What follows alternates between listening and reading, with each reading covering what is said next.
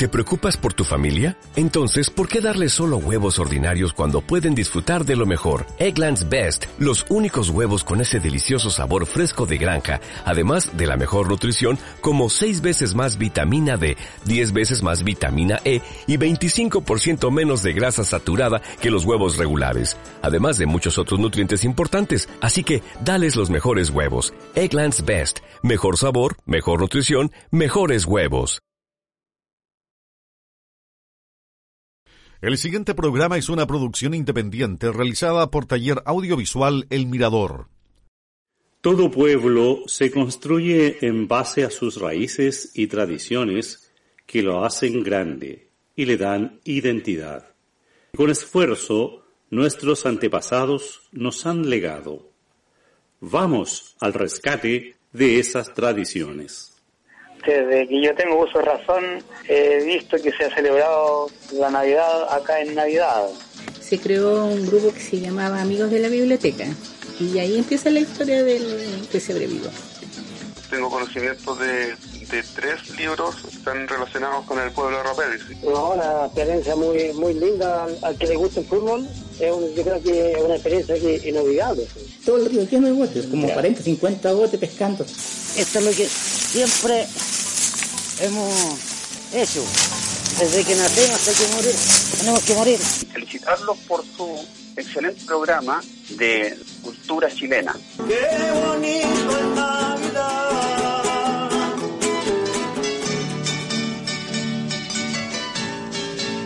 Navidad, ayer, hoy y siempre. Locución Amadiel Venegas González Dirige y coordina Julián Machuca Garrido.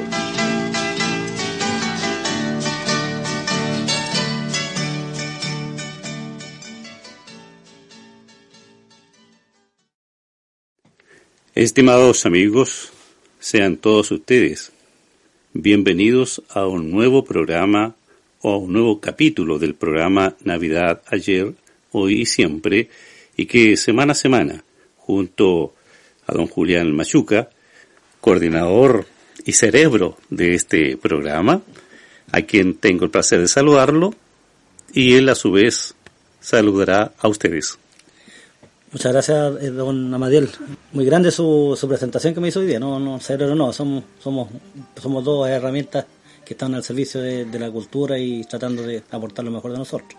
Así que em, se nos viene un, programa bien importante hoy día con con la participación de don, don Samuel Venegas Rubio. Así que, eh, como usted eh, es una persona que sabe mucho de, esto, no, usted nos va a guiar en, lo que viene. Bien, por supuesto, don Julián. nosotros hace un par de programas atrás comenzamos a relatar la historia de la locomoción colectiva o la locomoción de pasajeros de Navidad hacia San Antonio hacia Santiago y hacia otros alrededores. Y entrevistamos eh, a don Willow Reyes, don José Wilfred Ormar Reyes Vidal, que es su, nombre, pero popularmente conocido con, con, el apodo de Don Willow, quien nos comentó y nos entregó toda la información relacionada con su experiencia en su época en que prestó servicio hacia Santiago, Navidad. Navidad Santiago. Y por ser un programa tan apasionante, digamos la historia tan apasionante y no posible eh, decirlo o comentarlo en un programa, decidimos hacer varios capítulos. Por lo tanto, en esta oportunidad vamos a entregar el segundo capítulo de la historia del transporte de pasajeros en la comuna de Navidad. Y para estos efectos don Julián viajó a San Antonio a conversar con don Samuel Venegas Rubio, uno de los grandes empresarios del transporte de pasajeros del país, quien gentilmente accedió a la entrevista que don Julián, unos minutos más, una vez que yo haya expuesto un poco más, dando una introducción sobre el tema, nos va a mostrar. Con relación a don Samuel Venegas Rubio, conocido popularmente como Chamelo o Chamelito para las personas más cercanas, es una persona que, si bien es cierto, no está viviendo en nuestra comuna, pero sí su corazón lo mantiene aquí en Navidad. Y seguramente usted va a advertir en la manera que él va a ir respondiendo algunas preguntas que efectivamente es así. Eh, don Samuel Venega, o Chamelito Venegas, además de haber sido un exitoso empresario, también desarrolló una labor al servicio público desde muy joven. Eh, fue regidor por eh, San Antonio en el tiempo que existían los regidores. Además fue elegido diputado de la República por varios periodos, representando a la provincia de San Antonio, Casablanca, en el Parlamento. Él, en su larga trayectoria eh, social y política y de empresario, fue muy conocido y muy querido a través de todo nuestro país, porque la empresa que él creó aquí en Navidad, con vehículos, las góndolas, ¿no es cierto?, eh, cuya característica era muy especial, considerando que hace muchos años ya que comenzó este recorrido, después fue, fue ampliando su recorrido y llegó a ser uno de los creadores de Pullman Bus, una de las empresas más grandes de nuestro país que incluso tiene servicio hacia otros países sudamericanos. También él en su juventud trabajó con mucho ahínco acá en favor de la comunidad y quedan muchos recuerdos de su vida desarrollada en, su pueblo, que él lo recuerda con mucho cariño. Y dada la importancia y a la serie de antecedentes que nos va a entregar en su entrevista, le solicitamos que ponga mucha atención a muchos de los comentarios que él realiza y a muchas personas de nuestra comunidad que él las recuerda con mucho cariño y las menciona en esta entrevista. Los invito entonces a escuchar la entrevista realizada por Julián a don Samuel Venegas Rubio. Vamos a una pausa musical y volvemos.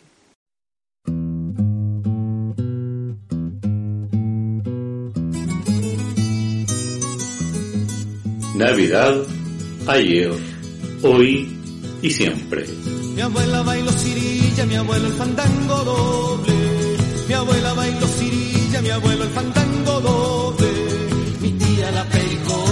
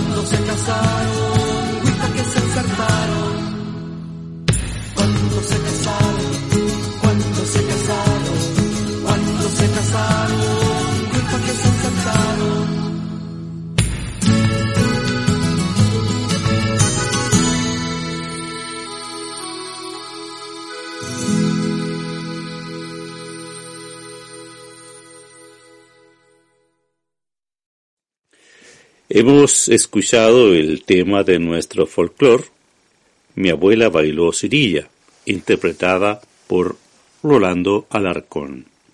Continuamos con la entrevista.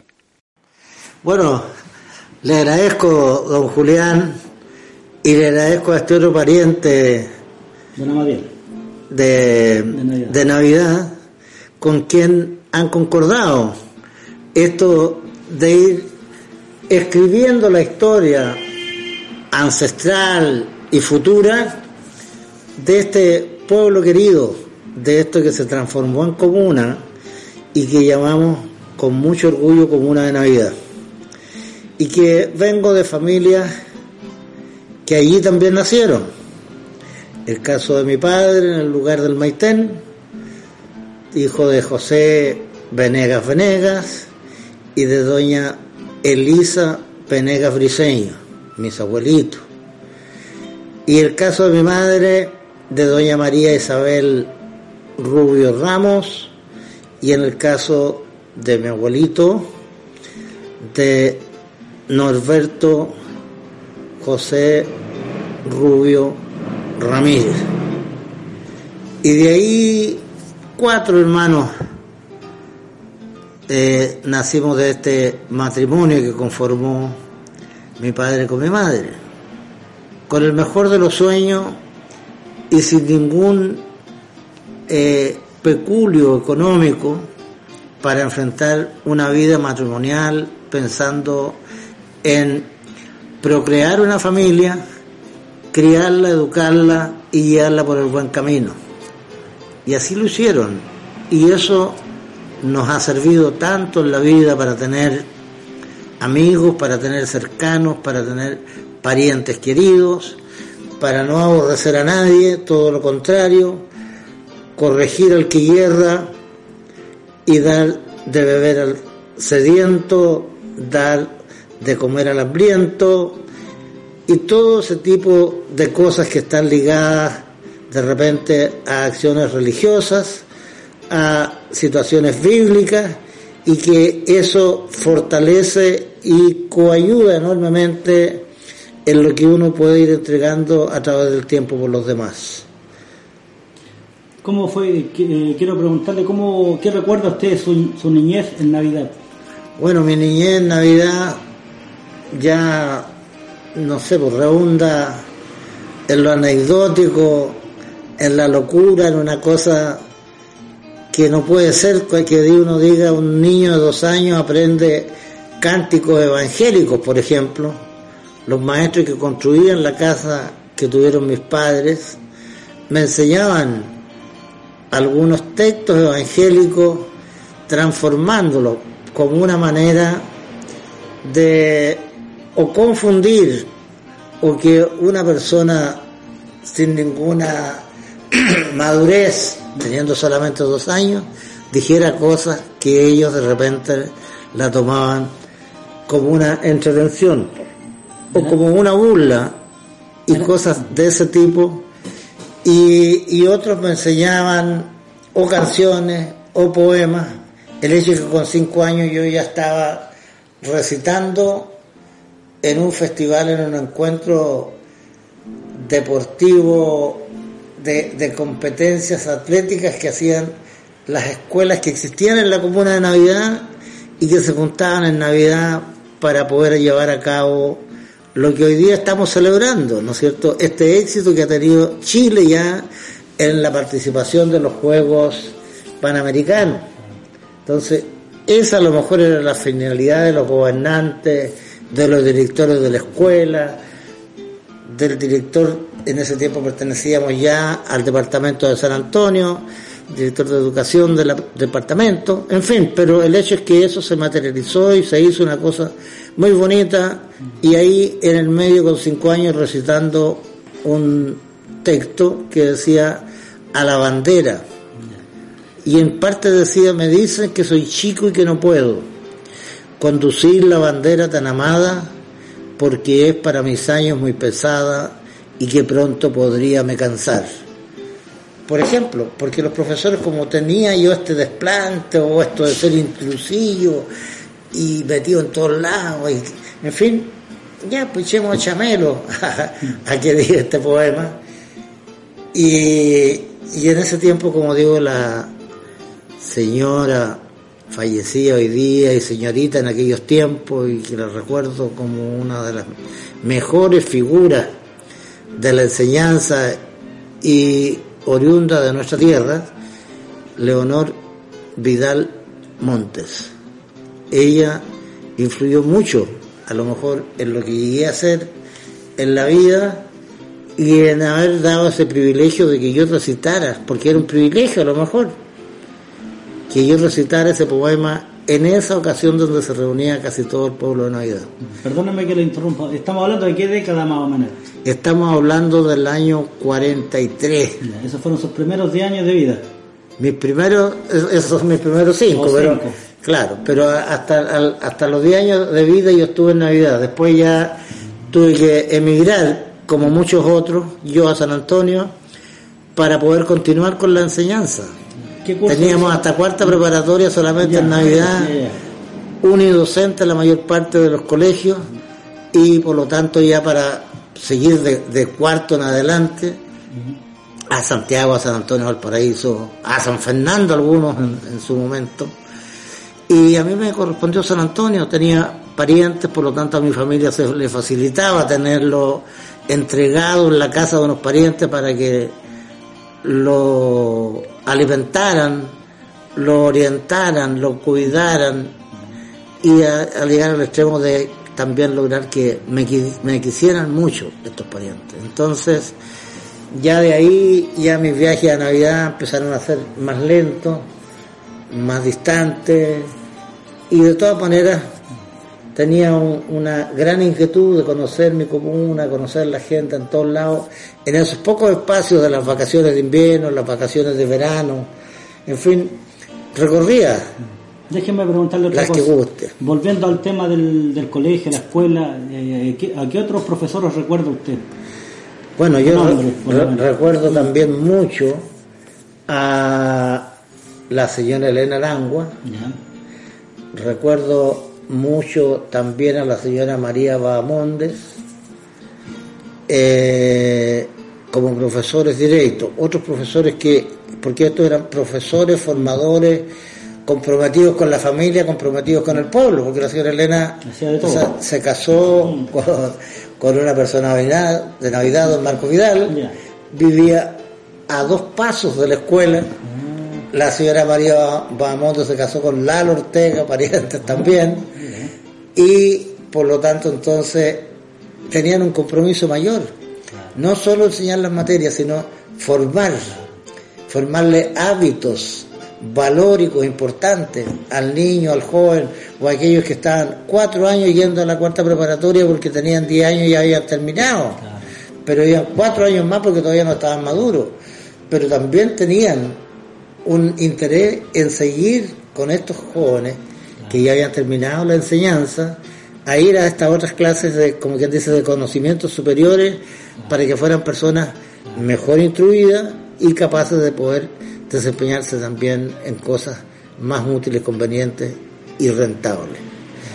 Y, habl- y hablemos un poco de algunos compañeros, recordemos algunos compañeros. Bueno. ¿Quiénes fueron esos compañeros, compañeras? Ahí tuve yo personas como Rodrigo Cepeda, hijo de Leopoldo Cepeda, le decíamos Lolo. Tuve René Cepeda, tuve también de como compañero a don José del Carmen Cepeda Vilchi, Carmelito, vivía por allá arriba en, en el Troncón, ¿ah? hijo de Pedro Cepeda, habilosos, ¿para qué decirle? La, eran los sabiondos, de repente llegaban a saber más que los propios profesores, las matemáticas, una letra, yo diría, pero ni de imprenta tan bien hecha, todas parejitas, en fin. Eh, eso, después todo este otro grupo, familiares de él también, que eran los cabellos Cepeda, Felipe, Julio, Delfín, en fin, que también eran de- de ahí arriba, Panchito Cepeda, no, Panchito Donoso, que también vivía por ahí cerca, también medios emparentados. Sí, está por ahí todavía. Sí. Ahí tiene. Y, y después de eso, esta otra familia, Reyes, hijos de don Sinforiano Reyes, con la mayor parte de ellos también me tocó estar dos, tres años. Y me acuerdo mucho también de este Pepe Silva le decíamos, pero él tiene otro otro nombre y otro apellido y yo creo que se llama él, él, él, vivió en esta casa de don Antonio Silva, que le decían Chollito Silva.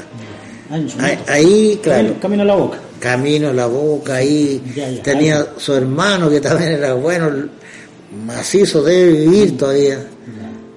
¿Ah? Ellos fueron algunos de sus compañeros. Eh, claro, después también estaba Hernán Ramírez, Hernán Ramírez Venegas también. Estos, eran nietos de... Pariente de don Carlos Ramírez. Claro, la madre de don Carlos Ramírez era la abuela de ellos, doña Emeteria Cepeda. y, y, ahí estaban eso, Hernán y otros hermanos también de, de Hernán, compañeros míos. Estaba Mario Flores, hijo de, don José Flores. Mario Flores Pérez. Claro, Flores Pérez, saliendo de, de, Navidad o del retén que estaba por allá abajo en ese tiempo, por ahí camino para allá. Mm. Después mi compadre Huilo, después había unos niños Ramírez, hijos de don Chuma Ramírez, que tres hermanos de ellos fallecieron aquí en San Antonio en, una marejada fuerte que hubo, mm. sorprendió, eran niños todavía. ¿Ah? Los arrastró el mar y no hubo manera, se embradeció en ese momento, fue terrible.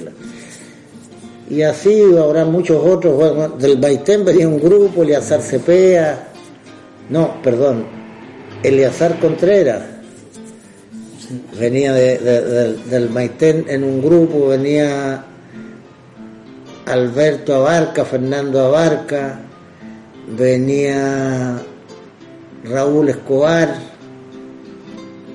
tenía Galucho Escobar, Lucho Escobar, hijo de la Anita Escobar, eh, y hacía un grupo grande.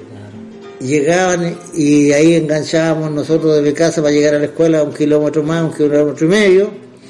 Ya llegábamos de ese sector como entre 25 y 30 todos los días. Caminando. Mm bromeando, chacoteando, sin cansarse, sin que le diera apetito. y así, entonces, es una historia muy bonita la, la, vida. Usted mantiene fresco que, su recuerdo. Que, pasamos en, e, en, ese tiempo lleno de Navidad, de, necesidades, pero también hijos de una familia pujante que lucharon y batallaron para alimentarnos, vestirnos y, y educarnos lo mejor que pudieran. Vamos a una pausa musical y volvemos.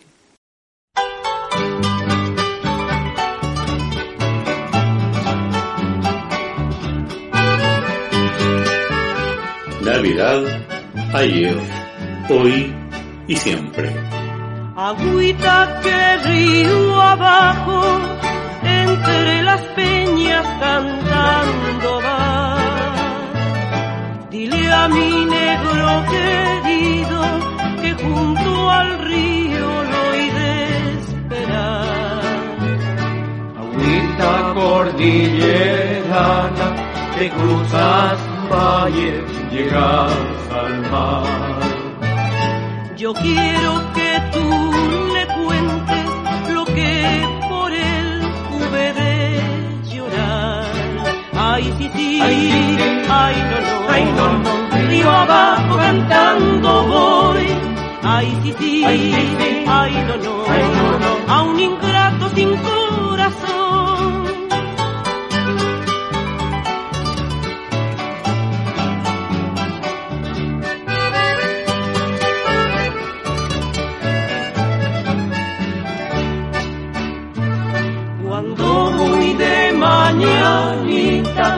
Mi vida yo me pongo a cantar.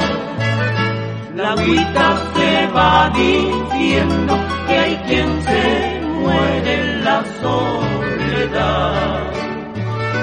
Agüita de la concagua a medianoche te iré beber.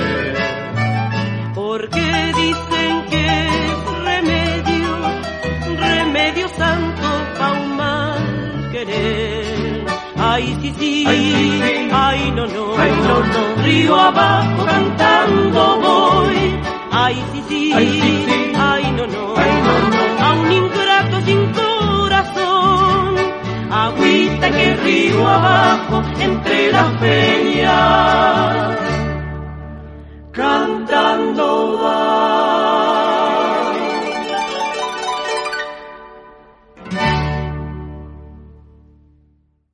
Hemos escuchado el tema Río Abajo, interpretado por los puntillanos. Continuamos con la entrevista. Ahora nos vamos a ir, eh, nos vamos a ir a lo, a lo que nos convoca hoy Ya. día. Usted Póngale y digamos muchos de, nuestros pro- de los programas que nosotros hemos querido hacer eh, ha sido con los emprendimientos grandes que han surgido en la comuna. Y dentro de eso está el transporte de pasajeros. Claro. Y yo le quiero consultar eh, cómo fue que empezó esto en su familia, esto de, de- de trabajar en el transporte. Bueno, mi padre era un emprendedor y, y buscaba aquellos, llamémosle, espacios, nichos le llaman hoy día, de quehaceres que pudieran generar Oportunidades. oportunidades o ingresos más importantes. Y eso lo llevó en un momento dado a poder comprarse con muchas facilidades un camión en el año 38, en 1938. Y en ese camión llevar mercaderías de Navidad a San Antonio para entregarla en el mercado, carbón, lentejas, garbanzo, trigo, cebada, carne, en fin, y llevar el retorno, que era las velas, la parafina, el jabón, el aceite, el azúcar, Mercadería en general. y claro, y fletes para terceros. Pero sobre lo que llevaban, vale decir, sobre el carbón y sobre los gallineros con pollo y sobre los cajones con huevo, de retorno para allá sobre los cajones con jabón, porque el jabón venía en cajones, las velas venían en cajones, los fideos venían en cajones, y así, entonces sobre eso que he ordenado, pasajeros para los dos lados. No había todavía definido un servicio de transporte regular, sino que era irregular. Pero en vista de que esa demanda era grandecita, entonces optó mi padre por habilitar una góndola en ese mismo camión. Estamos hablando de qué año más o menos. Del año 38. 38, muy bien. Entonces, esa, esa, ese emprendimiento lo pudo hacer y naturalmente que tuvo acogida por la gente. Luego pasó la comuna de Navidad a depender también al departamento de San Antonio porque antes de esa fecha, antes del año 42, pertenecía a, a la provi- al departamento de Santa Cruz, provincia de San Fernando. Y pasamos a depender del departamento de San Antonio, provincia de Santiago, como una Navidad. Entonces, el desplazamiento de la gente fue mayor y por lo tanto más demanda por ocupar la gondolita, que la gente llegaba llena de tierra y tanta cuestión, y de repente no tenía vidrio, y, en fin, pero decía Navidad y, y- y en ese tiempo tenía cuatro puertas la cuestión. Uno se podía bajar por el lado izquierdo, o se podía bajar por el lado derecho, se podía bajar por delante, cerca del conductor, o por la puerta de atrás. y como no pasaba ningún otro vehículo, no había el peligro, para donde se bajara no era peligro. Entonces, ahí para responder a una mayor demanda, eh, convino una sociedad con un señor que trabajaba en el Banco del Estado. Y la sociedad, mi papá después decía, las medias no son convenientes ni para llevarlas en las piernas. Porque no le fue bien, quebró con esa sociedad, se perdió, vino otra persona interesada u otras personas interesadas, que en ese momento también eran personas con cierto grado de influencia. Uno de ellos era alcalde o, o regidor de la comuna de Navidad, don Manuel Navia, y el otro era diputado de la República, don Simón Olavarría. Y los servicios los, lo- los adjudicaba el Ministerio de Transporte o el Departamento de Transporte.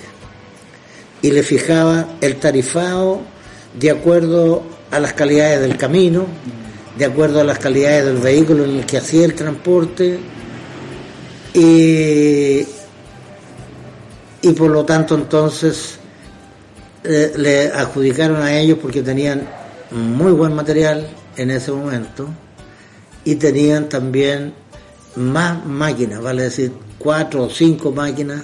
Para... ¿Cómo eran los viajes entre Navidad y Yo en esa época? Bueno, ¿Cómo se costaba, costaba un mundo, eran muy entretenidos porque la gente, todos se conversaban entre todos. Era una conversación delante de 30 o de 40 personas que opinaban sobre lo mismo, sobre otras cosas, en fin. Y se hacían bromas, se llamaban por sobrenombre y hacían recuerdos. Por lo tanto, era un viaje placentero en ese sentido. Incómodo por la calidad de los vehículos, por la tierra que penetraba, por la calidad del camino. Muchas veces se cortaba el invierno, se iba la balsa para la boca, para su tierra, ah, y a- aparecía de rapel en la boca el- o en la playa la, Se la la- llevaba- la balsa, se la llevaba al río. se la llevaba al río.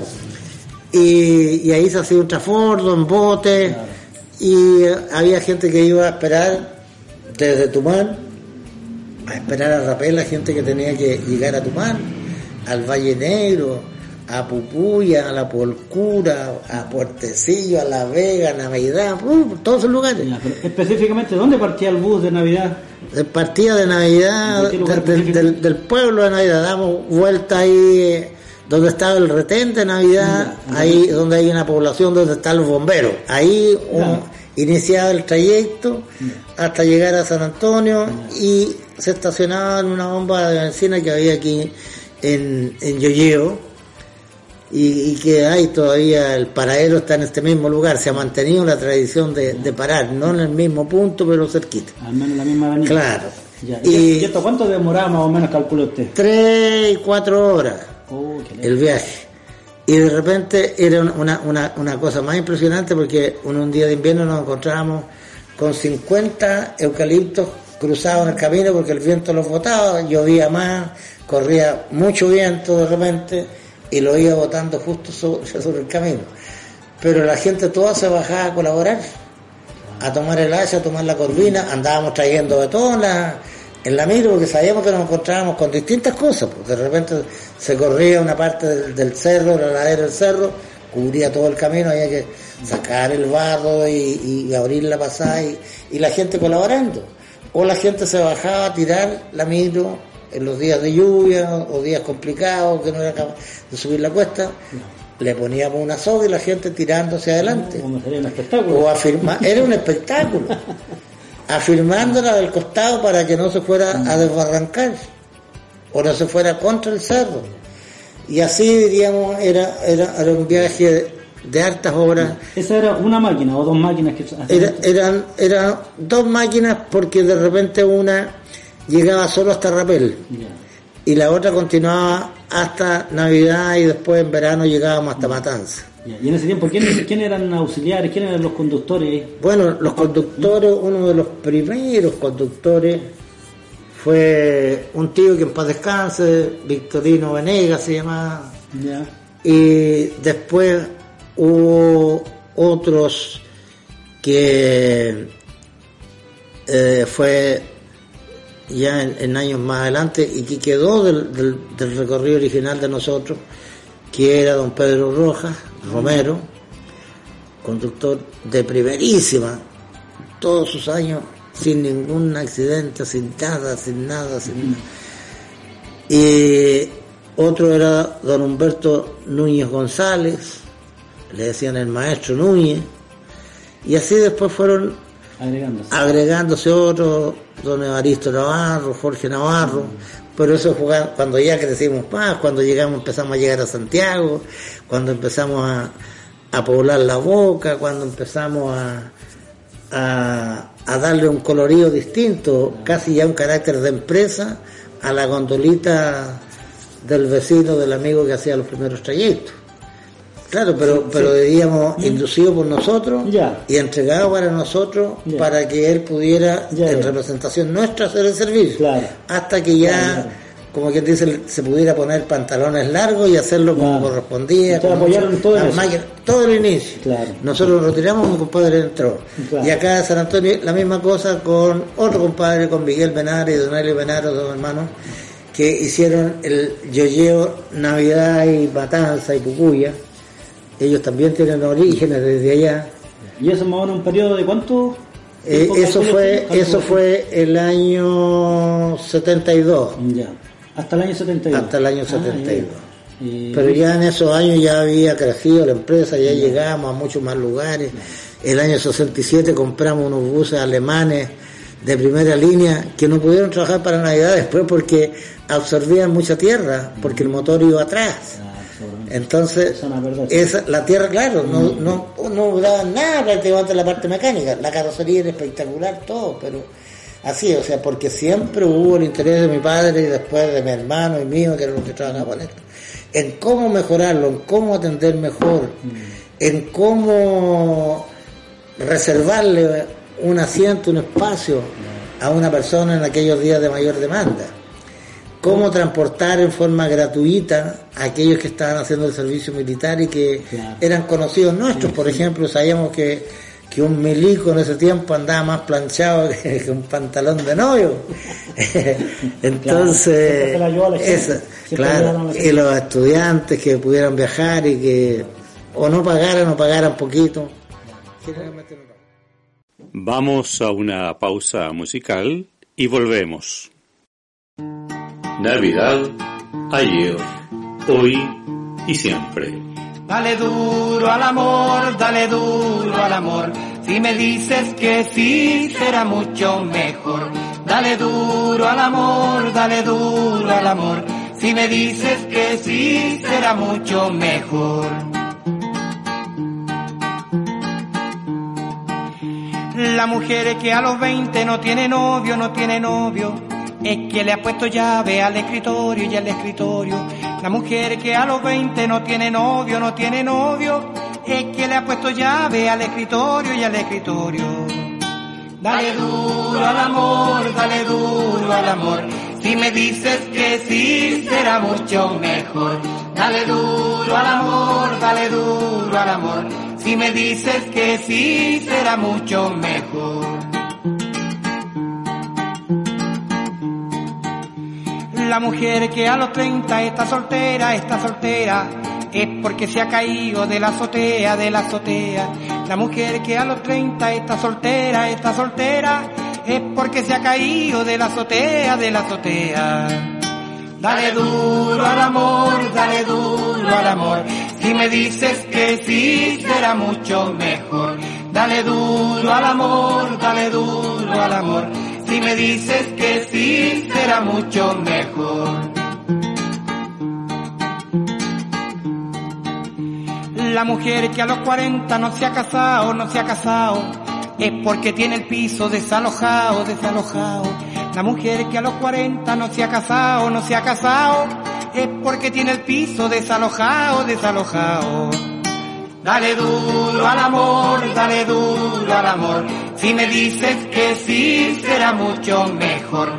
Dale duro al amor, dale duro al amor. Si me dices que sí, será mucho mejor.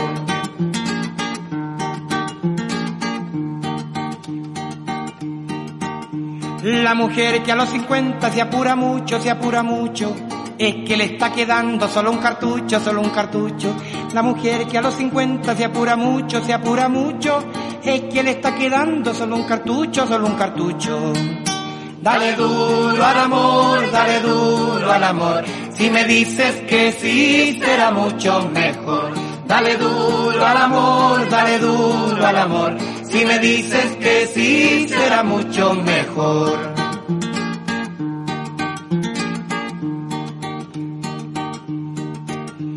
La mujer que a los 60 quiere estar sola, quiere estar sola, es que se le ha enfriado la cacerola, la cacerola. La mujer que a los 60 quiere estar sola, quiere estar sola, es que se le ha enfriado la cacerola, la cacerola. Dale duro al amor, dale duro al amor. Si me dices que sí, será mucho mejor.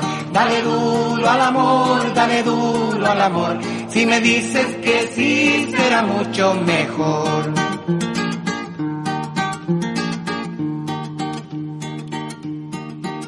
La mujer que a los 70 se siente vieja, se siente vieja, es porque las papitas las siente añeja, las siente añeja. La mujer que a los 70 se siente vieja, se siente vieja, es porque las papitas las siente añeja, las siente añeja. Dale duro al amor, dale duro al amor. Si me dices que sí, será mucho mejor. Dale duro al amor, dale duro al amor. Si me dices que sí, será mucho mejor. La mujer que a los 80 ya tiene maña, ya tiene maña, ya le está molestando la telaraña, la telaraña. La mujer que a los 80 ya tiene maña, ya tiene maña, ya le está molestando la telaraña, la telaraña. Dale duro al amor, dale duro al amor.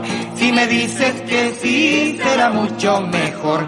Dale duro al amor, dale duro al amor. Si me dices que sí, será mucho mejor. Hemos terminado de escuchar el tema Dale duro al amor, interpretado por el negro Medel. Continuamos con la entrevista. Hay otra cosa, hay una historia que nos cuenta don, don Amadiel, es que existía un servicio de Navidad a Valparaíso, me contaba casi directo. Claro, pero no era Navidad Valparaíso. ¿No? Ese se creó mm. porque de ese lugar mm. la gente se desplazaba más a Valparaíso que a Santiago. Ah, que era Rosario Los Solís. Ya. Ah, que hoy día se llama Litueche Rosario De Litueche, pasando por Rapel hasta Valparaíso. Claro. Ya. Entonces combinaba con la micro de Navidad, ah. llegábamos juntos que vivía, entonces pasábamos los pasajeros que iban a Valparaíso de Navidad irían cuatro o, seis. De Litueche venían 25. Era un empalme, una cosa así. Era, claro, una combinación. Claro. Y entonces cambiábamos nosotros mismos el equipaje arriba y, y así y ese servicio se hacía diariamente. El, también el Litueche o Rosario Los y Valparaíso. Yo manejé ahí ese Uber al comienzo, eso, eso partió el año 67. ¿Mm? Bueno, era claro, una gran cosa, o sea, porque, porque había, después allá de, también íbamos de Rosario Los Olivos a Calma, donde entraban casi puro un camión o camioneta y nada más dos, tres días a la semana y alojábamos en Topocalma y mirábamos en la mañana y veíamos las estrellas todavía por entre medio de las tejas. Y hace, ay, ya parece que ahí está el lucero, tenemos que levantarlo y hace. el reloj no se sabe. claro, exactamente.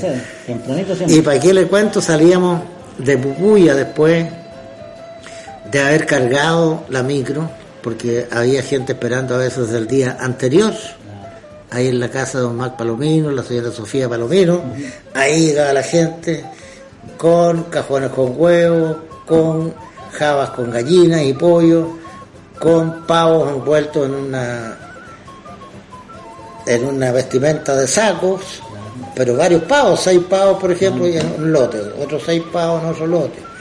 Llegaba don Camacho Flores con dos sacos de loco, cocidos se venían de Puerto Sí a tomar la micro ahí. Llegaba Luchito Flores con cuatro o diez fardos grandes de esos que ponían a las mulas de Cochayuyo. Y lo cargábamos arriba de la micro Cochayuyo. Otros llegaban con sacos con cuero de cordero, con, con sacos con cuero de vacuno, pesado, maloliente y cuánta patilla, y hay que echarlo arriba de la parrilla. Y ordenar la parrilla de tal manera que las cuestiones no se fueran cayendo cada rato. Y los equipajes comunes y corrientes de la gente que viajaba a diario, no tanto los comerciantes, era o un saco blanco o un canasto. Esos eran los elementos en los que movilizaban la mayor parte del equipaje. Para llegar a ser una empresa bastante grande, y hoy día los que dirigen esa empresa que, fuimos creando nosotros son hoy día la, en la Pullman Bus, que es la empresa, yo diría, la más grande de Chile, la más grande, y llega a más puntos de distintas partes del país y a otros países. Ese es uno de los estudios que he hecho yo en lo personal y, me, eh, es como un motivo de orgullo saber que es lo que surgió acá en Navidad, algo tan pequeñito, pudo tener este, este, Claro. este florecimiento. Claro. Eh, digamos, en- bueno, está en otras manos, pero No, si son prácticamente las mismas manos, porque mi- mis hijos todavía trabajan ahí. acción ahí. En eso, claro. Ah, ya, perfecto. Si lo único que, que es distinto, porque yo fui el creador junto con don Pedro Faría, que también es de familias de Navidad. Fundadores. Claro, Fundadores, sí. pero con la continuidad de lo que nosotros teníamos, porque la, la empresa que nosotros teníamos para Navidad, que primero se llamaba Buses Navidad, después se llamó Buses Horizonte, que trabajábamos de Ah. San Antonio a Santiago. Y que tuvimos que hacer varias figuras para conseguir esa autorización. Ah, importante la historia. No, la es muy larga. Por eso que Y, eh, y después terminamos yendo a Brasil, a Río de Janeiro y San Paulo. Todavía ese servicio lo hace la, esta empresa. A, a Buenos Aires, a Asunción. Esta visión que tuvo mi padre, que era un hombre, diría yo, tremendamente visionario y justo y equilibrado para manejar la plata propia y la plata ajena. Entonces, eso nos sirvió enormemente para haber hecho esos desafíos tan grandes y haber llegado tan lejos y manteniendo a lo mejor la humildad y el respeto a los demás. eso lo hacía grande a su padre también. También, por supuesto. Ya, mira, aquí hay otra pregunta. Adem- Además de haber sido usted en su, en su época un exitoso empresario, también entró en la parte, en, la, mm, en el servicio público. Entró en el- al servicio Claro. público. ¿Nos podría decir cómo ha sido su, esa Bueno, trayectoria? esa, esa historia ta- también, diríamos, muy, muy bonita y hecha con mucho entusiasmo y con mucho interés y con el ánimo de servir, porque todo esto que fuimos logrando también fuimos obteniendo la contribución y el apoyo de muchos de los cercanos, de los que sembraban lentejas, por ejemplo, decían, oiga, dispongan ustedes de estos 100 quintales de lentejas, por ejemplo, que valían bastante plata, pero la gente no tenía la visión de comercializar con tanta plata. Entonces nos entregaron, y, y así tanta ayuda. Ayudaron a administrar también. Claro, entonces vamos generando desarrollo y llega un momento en que mi hermano teniendo 21 años le, le piden y poco menos que le exigen que sea candidato a regidor por la comuna de Navidad. Entonces mi papá dijo, bueno, si hay que servir, hay que servir donde se pueda. Y postuló como candidato a, a regidor por la comuna de Navidad y obtuvo con esa edad tan joven la primera mayoría lejos, muy lejos. De tal manera que eso permitió que saliera otro regidor con esos mismos votos, que era don Mac Palomino de Buya. Lo arrastró, como se dice. Claro, lo arrastró, exacto, así es. Así es que ahí eso lo llevó también a que él fuera el alcalde, era una figura muy bonita.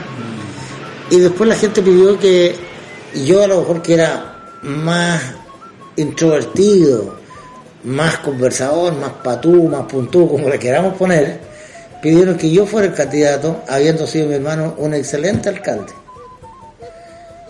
Entonces, ahí vino, no, pues no, no puede ser, nosotros somos una familia muy unida y naturalmente que debemos estar por respetar esto de paso que ha dado mi hermano, que no deja de ser sacrificado, y, y yo acepto cualquier otra cosa. Y me dijeron entonces ustedes que tienen llegada de San Antonio, que estudiaste en San Antonio, que tienen mucha gente de Navidad viviendo en San Antonio, sé candidato por San Antonio. Y así no te molestamos más y tu hermano sigue siendo aquí. Se volvió a sacar la primera mayoría mi hermano y yo aquí en San Antonio no me fue mal tampoco, saqué una gran votación. Y de ahí uno va también ampliando su compromiso social con aquella gente que confía en uno, que lo va a hacer bien como dirigente vecinal, que lo va a hacer bien como dirigente deportivo, que lo va a hacer bien en el municipio. Y seguí en eso y, y fui después ya candidato a diputado. Me eligieron diputado con una tremenda primera mayoría, tremenda, impresionante. Y así durante cuatro periodos saqué la primera mayoría como candidato a diputado aquí en la, en la comuna de San Antonio y en varias comunas también de la provincia, seis comunas de la provincia de San Antonio más la comuna de Casablanca. Don Samuel, eh, otra cosa que es muy importante que nos hemos dado cuenta es que usted también fue declarado hijo ilustre de Navidad. Claro. ¿Cómo recibió usted este título tan importante? Me golpeó fuerte estos días cuando, cuando conversamos y todo, yo le comenté a, a una nieta que ya tengo también. Entonces me anduve quebrando, porque en realidad No era muy profundo. Yo, yo no- creo no que cualquiera lo recibe. no cualquiera lo No, recibe. lo da, y además como yo siempre tuve este compromiso con la comuna que fue muy grande mi compromiso con la comuna de Navidad porque así como estaba por distintos lados hicimosle algo para Navidad lo que fuera.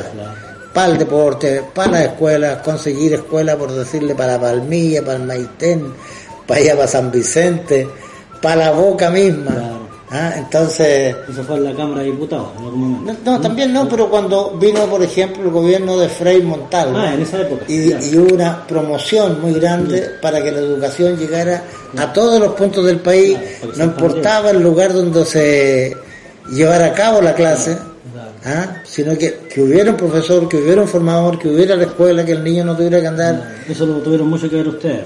Ustedes porque mi hermano era el alcalde. Claro. Y yo era una persona conocida, comprometida y, quería el progreso. Fue tal vez uno de los reconocimientos más profundos y que más me han emocionado y que siempre se lo voy a agradecer a don Horacio Maldonado, el alcalde en ese momento, a la Chemita, a doña Soemia Abarca Faría, ¿no es cierto? Porque ella también influyó, ella era concejala, y porque en su casa, cuando estaba don José Jesús vivo, su padre, formamos ahí la Falange Nacional, la chimita de Artagua, agüita seguramente, Mire. pero en esa casa, Buena era un hombre de compromiso y de todo, entonces debo agradecérselos porque de ellos dependió, tal vez de los otros concejales que aprobaron seguramente, pero también como todos me conocían y como fui hijo de Navidad y como surgí. Después logré tratar de que la comuna de Navidad volviera al departamento de San Antonio, porque nuestra raigambre, diga lo que se, se diga, han habido muchos beneficios que han llegado de la sexta región a, a Navidad. Peño, el conocimiento, lo adquirimos los de Navidad en San Antonio. Ya, oiga, don Samuel, vamos a ir cerrando esta ronda Claro. de preguntas y yo lo que lo quiero dejar con un saludo especial para la comuna y, y lo que usted quiera decir. Algo que se Bueno, que quiera decir que a, alguna vez a- la gente de mi comuna que sigan el camino que han elegido, que siempre sean muy constructivos en lo que participen, llámese en la junta de vecinos, en el club deportivo, en el centro del adulto mayor, en los centros de padres y apoderados de los colegios, en fin, la comuna se hace grande cuando hay una buena disposición de sus hijos, de sus miembros de la comunidad, que apoyan a la autoridad que esté cuando ha sido elegida democráticamente como son estos casos que estamos viviendo hoy día. Esa es como la esencia básica del desarrollo de los pueblos y de las personas. Hay que respetar lo que nosotros hemos logrado conquistar, lo que hemos logrado decidir para que actúe nuestra representación. Entonces, que sigan muchos Bernardo González más en la boca, mi, mi compadre, querido, que lamento en el alma no haber podido haber sabido la fecha de su falle- fallecimiento para haber tenido la oportunidad de rendirle un homenaje en la Cámara de Diputados, un hombre más abierto, más llano y más colaborador con todo lo que se hizo en Navidad, porque lo organizaba la escuela, porque lo organizaba la parroquia, porque lo organizaba... Entonces yo me acuerdo en el año 46 o 47 cuando llegó con el San Pedro, que está colocado arriba, él lo trajo, él lo adquirió, él lo consiguió, no sé, con los sacerdotes, con la iglesia, con alguien, y lo llevó en el camión de mi papá. Y él no quiso bajarse a dormir en cama, porque llegaron como a las 4 de la mañana. Y dijo, no, yo me quedo aquí en la cabina nomás. Entonces, personas como esa, como Panchito Navarro en Pupuya, que se la jugó por su pueblo y, y muchos más en otros lugares, como Eduardo Rojas en, Rapel, ¿eh? Mario González hoy día, en fin, y a otros, pero aquellos que hicieron la historia y que se la jugaron, entonces lo hacían por su pueblo, no hacían por la paga, no lo hacían por el título llevar, no, sino que que haya muchas más personas, personas de la religión evangélica, como Hernán Cepeda y toda su familia, como don Manuel María Cepeda, como don José Faría, que no hace tanto tiempo que falleció, como la familia Vidal, donde estaba don Heriberto Vidal, Betito, le decíamos todo ese grupo, tan entregado y de tan buen comportamiento, que nos hicieron componernos a todos, a los que pensaban como él y a aquellos que pensábamos distinto, pero que la conducta de ellos nos decía, oye, pongámosle paralela a esta cuestión, no puede haber tanta tomatera, no puede haber tanta desorden, tanta maldad tanta otra cosa. Bien, estimados amigos, hemos escuchado el apasionante relato, por así señalarlo, de la entrevista que acaba de hacerle Julián a don Samuel Venegas Rubio, a Chamelito. Eh, de acuerdo a sus respuestas, al contenido de ellas, la verdad es que se, se nota una persona muy comprometida y con mucho sentimiento hacia nuestra comuna y la Segala, pese a tener ya bastantes años, de una memoria realmente privilegiada, porque recuerda con mucha nitidez los profesores que existieron en aquella época, sus compañeros de curso, a muchas personas que seguramente usted, estimado auditor, no los ha oído hablar y posiblemente también para algunos de los que han escuchado se han dado cuenta que se refiere tal vez a su abuelito, a su tío, a su hermano. Realmente apasionante lo que él nos comenta y creo que esa misma impresión que yo he tenido hoy, que he escuchado igual que usted de la entrevista, debe haberla sentido también don Julián. Así es, don Amadiel, eh, realmente eh, me, me, sorprendió mucho la forma que se, él se refirió, bueno, a, eh, las familias de acá de la zona, como él vivió su, su infancia acá y y también me llama, me llama la atención su formación que tuvo, formación cristiana, el, creyente, tengo es muy respetuosa de las personas que, que lo rodearon acá en, la comuna, digamos, las personas que vivieron acá en, el sector del Maitén, acá en Navidad y inclusive también el sector de la Boca, que también tuvo unas palabras muy lindas para don Bernardo González, que fue mi vecino, Especialmente me voy a a don Bernardo, porque él, yo también compartí con ellos algunos años, me contaba su historia, pero yo no, no tenía idea. Este lazo de amistad que tenía con don, Samuel, en el sentido de que eran, eran compadres ellos, pero me sorprendió mucho cuando él dice que era, era, tan, era tantas las gestiones que hacía don Bernardo, en, sobre todo entre Navidad y la Boca, que llevarlo a un plano de, mencionarlo en, la Cámara de Diputados a mí me, me, sorprendió mucho, eh, digamos, eh, a ese nivel, digamos, él quiere a su a, su, a sus coterráneos, a, la gente de la zona y, lo, y lo menciona públicamente y él siente que no, no, no, no por temas de trabajo no, no pudo participar en su en su funeral, tengo entendido.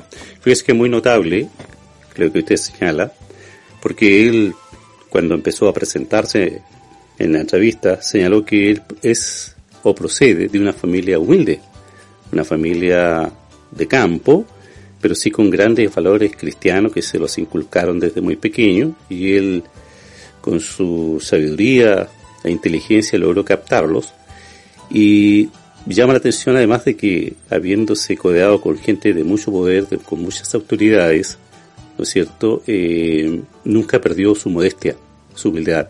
Y es así como hoy reconoce a todos los pobladores y se expresa en forma muy positiva de muchos de ellos. Así que eso realmente hace muy valioso eh, la figura de don Samuel Venegas, a quien tuvimos la suerte de tener ahora en este programa. Y algo muy importante que quería dejarlo yo al final, él habiendo sido regidor por San Antonio y habiendo sido diputado por varios periodos y con amplia mayoría en San Antonio, siempre fue modesto y lo más probable que haya sido objeto de muchas manifestaciones hacia su persona, reconocimientos, pero él recuerda con especial cariño y con emoción el haber recibido desde la comuna de Navidad su condición de hijo ilustre. Bien, bien merecido. Lo, menciona e incluso dice que está emocionado cuando se lo ha ido transmitiendo a sus familiares, a sus nietos, a, sus familiares eh, cercanos y que no deja de emocionarse. Eh, y si vemos objetivamente, eh, nosotros somos una pequeña, una comuna pequeña, ¿no es cierto? Pero sin embargo para él el reconocimiento recibido tiene una gran trascendencia. Así que eso es notable. Ahora ha sido muy bueno que, el, que su padre eh, fuera estado con vida y ya él lo, entre los dos ha recibido este premio, claro. lindo. Así que creo yo que lo ha recibido con justicia y por cierto que nos sentimos muy contentos por eso. Eh, como ya estamos llegando ya a la parte final de este programa, eh, queremos mencionar de que vamos a cerrar con la historia de la locomoción colectiva en nuestra comuna eh, con un tercer capítulo, Dios mediante. Bien, estimados amigos y amigas, agradecido que nos hubiese permitido nuevamente ingresar hacia sus hogares a objeto de mostrarle una parte del programa que hemos estado desarrollando y los invito para la próxima semana a sintonizarnos en este mismo punto del dial y en este mismo horario para que disfrutemos con un nuevo programa que vamos a entregar a ustedes. Nos estamos viendo y que lo pasen muy bien.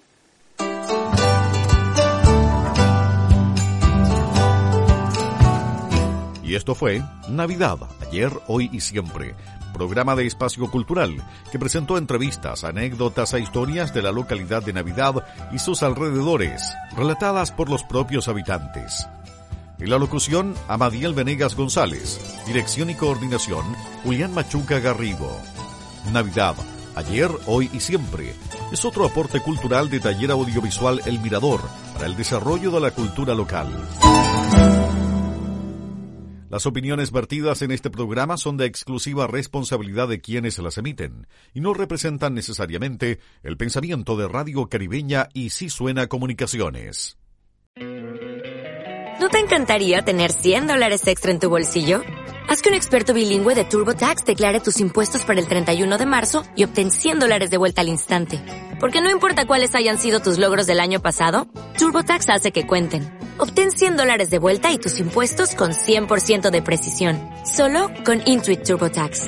Debes declarar para el 31 de marzo. Crédito solo aplicable al costo de la presentación federal con TurboTax Full Service. Oferta sujeta a cambios o cancelación en cualquier momento.